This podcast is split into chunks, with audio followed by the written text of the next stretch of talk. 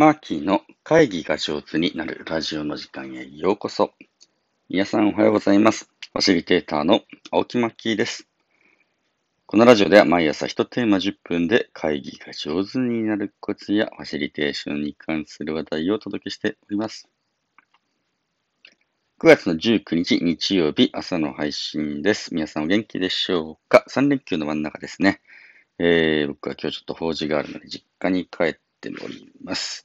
えー、日曜日ですので、ね、この1週間にいただいたあコメントを読ませていただくというね、コメント返しスペシャルという回になります。よろしくお願いいたします。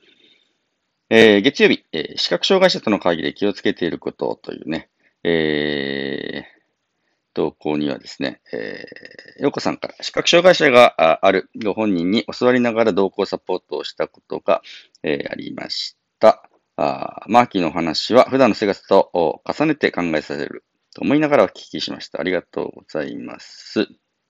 えこれと横 P かな。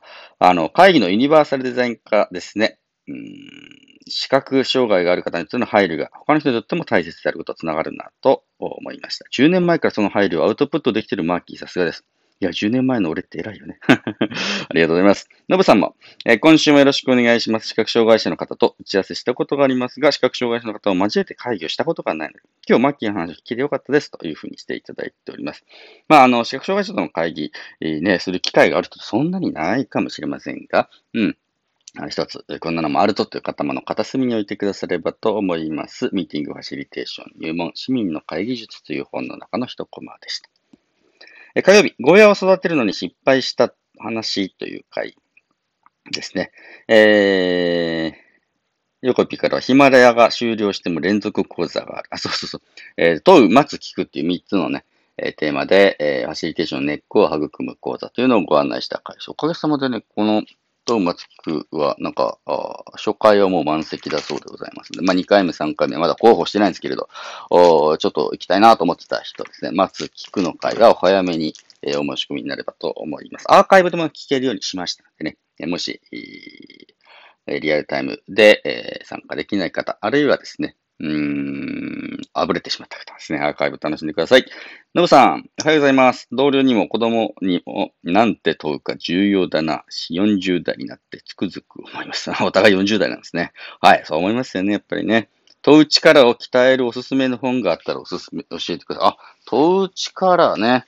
今僕読んでるのは、えー、あのーあの、IDO ディレクターの野々村健一さんの問いかけの力っていう、0から1の発想を生み出す、うん、問いかけの力っていうね、えー、本です。これちょっと面白くて、あのー、なんだろう、ファシリテーターの問いかけというよりかは、そうよね、うん、商品開発とかね、事業開発の時の本質的な問いの部分のあの思考が深い本。今これちょっと読んでると、またお知らせします。よこさんからはアーカイブでも参加できるのかな？予定入っててその時間入るんですか？話。そうそう、アーカイブできるようになりましたよ。お楽しみください。はい。えー、というふうなお話で、え、ありました。あありがたい限りでございますね。水曜日。昨日のミーティングでうちのかみさんがむちゃくちゃいいこと言った話。すごいタイトルだな、これな。は、会話のどっちが久しぶりにコメントくれてます。えー、高めある尊敬し合えるご夫婦の関係、本当に素敵と感じます。例によってリクエストです。私はアサーティブな発言が苦手です。つい本音をずけずけ喋っています。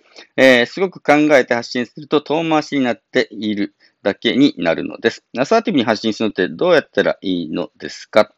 ああ、本当だね。本音をずけずけ。そうだね。あのー、アサーティブに話すのって、まあ本当に思っていることを言うんだけれど、相手に対するリスペクトを失わないで言うっていうことなんだろうなと思っていて、えー、ずけずけ言うのは僕いいと悪くないと思うんですけど、相手への攻撃性をそこから排除するというふうにしてね、整理をしたりしてます。あの、なんか私の中にものすごい違和感があるとかね、あなたが間違ってるっていうんじゃなくてね、もう私ちょっとそれじゃついていけない感じがするみたいな。あ自分の、うん、気持ちを、相手を攻撃しないする形、相手が主語の形ではなくて自分が主語の形でなるべく言うように気をつけていますね。ちょっとこれ、ちょっと面白いテーマなので、またちょっと会を向けてもいいと思います。ノブさん、僕は原稿一致している人に信頼を寄せやすいです。心の底から本当にそう思ってるか、人に伝えるとき、いつも自分に問いかけてから伝えようと思います。ただき、ようこさん、本当にとよく思ってたけど、私の本当とその人の本当は一致していると理解し合えるとこまで話が含められてないなと、振り返ってある頃思い返してます。難しい。難しい話ですね、ちょっとね。はい、確かに。でも一致の話は非常に重要なのでね。ヨコピー。えー、心の底から本当にそう思っているか、原稿一致、言霊考えさせられます。お京さん本当かっこいい、憧れます。そして、マーキーの言葉からお京さんを心底尊敬していることも響いてきました。二人の関係そのものも憧れます。いや、うちの神さん本当にすごいですからね。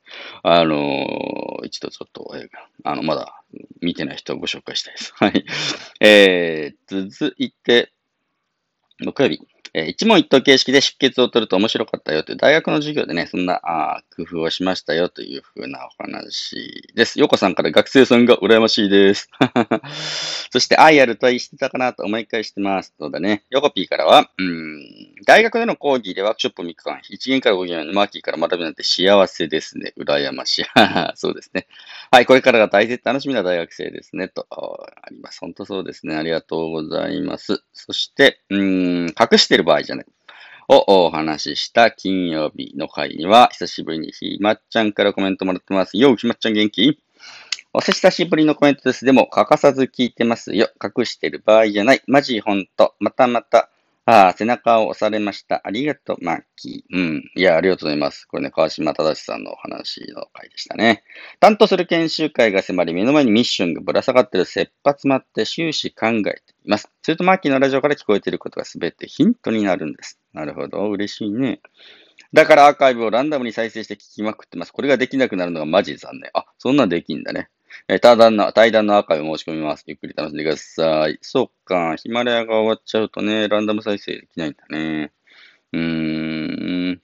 これどうしてやったらいいんだろうな。なんか、あの、完全に消えるんじゃなくて、ね、聞くのは残るみたいですかね。ようこさん、本当に豊かな時間でした。マーキー師匠のお話が、マーキーの師匠の話が聞けるなんて素敵な人とのつながりが豊かさにつながっていくことを感謝につきます。ありがとうございます。あ、そう、川島食さんとのね、2時間、よよかったですね。